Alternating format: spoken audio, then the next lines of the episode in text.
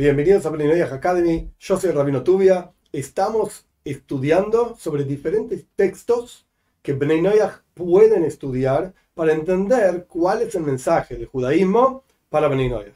El texto que quiero presentar hoy se llama en el lenguaje original Hoibois Halevobois. En, en traducción es los deberes del corazón.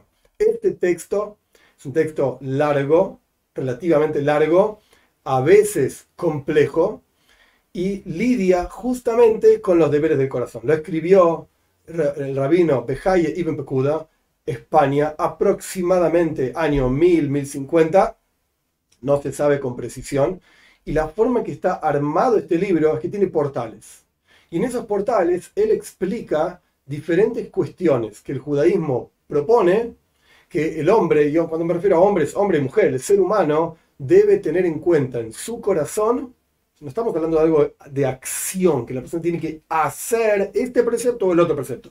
Joibo y Salebobes, los deberes del corazón, no lidia con los preceptos propiamente dichos, sino que cuál es la actitud de un ser humano frente a Dios, cuál es el sentimiento de amor del ser humano a Dios, el sentimiento de temor del ser humano a Dios, cuál es el sentimiento de meditación en la creación o no. Es un libro de vuelta, construido en diferentes portales. De todos los portales que él tiene, no necesariamente todo el texto se aplica para Bnei Noyah. ¿Por qué? Porque él no escribió este libro pensando en, voy a escribir un libro para Bnei Noyah para que los no judíos sepan cómo servir a Dios. No, esto no es lo que tenía en mente, de ninguna manera. Entonces él escribe para el pueblo de Israel. Pero muchos de los conceptos que él escribe en estos libros, en estos portales, quiero decir, en este libro, se aplican definitivamente a Bnei Noyah. Por ejemplo, el primer portal se llama Shara el portal de la unicidad, donde habla que Dios es uno desde una perspectiva puramente filosófica. Lo basa en versículos pero el fundamento de lo que él escribe es una cuestión filosófica. Las cosas no se hacen a sí mismas, entonces con seguridad el mundo es una cosa creada, el mundo material, lo material no se hace a sí mismo, entonces hay un creador, hay un Dios, que, ah, Dios es eterno, y él explica que es la eternidad divina, qué significa la unicidad de Dios. Todo esto, yo diría, el 95% de todo lo que escribe en ese portal se aplica para Beninash porque es un concepto de entender la unicidad de Dios.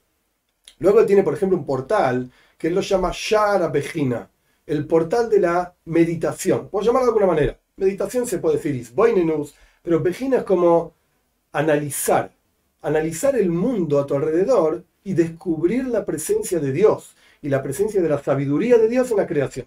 Las cosas no se hicieron así, ¡pum! por casualidad. Si uno tomase, esto no lo escribe en el libro, por supuesto, pero si uno tomase, por ejemplo, un teléfono celular y tiene un montón de partes diferentes. Y uno desarmase todo el teléfono celular en montones y montones de partecitas.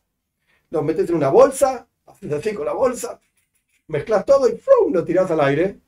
¿Caería armado el teléfono celular funcionando?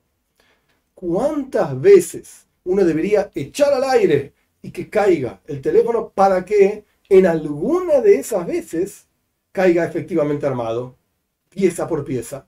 ¿cuál es la probabilidad? Es un juego matemático al fin y al cabo. ¿Cuál es la probabilidad de que efectivamente eso ocurra? Un 0,0000000, no sé cuántos ceros atrás para que esto realmente pase. Quiere decir que en, el universo entero, si nosotros vamos a decir que es partículas que se chocan, esto él no lo dice en el libro, como ya expliqué, pero sea como fuere, todo por azar, y así está el mundo, es muy difícil. ¿Cuál es la probabilidad de que esto realmente sea así? Entonces, esto sí él lo escribe. Cuando uno analiza la creación a nuestro alrededor y uno observa la sabiduría de Dios en la creación, y él tiene un montón de detalles de la sabiduría de Dios en la creación, pues entonces uno empieza a entender a Dios y apreciar a Dios.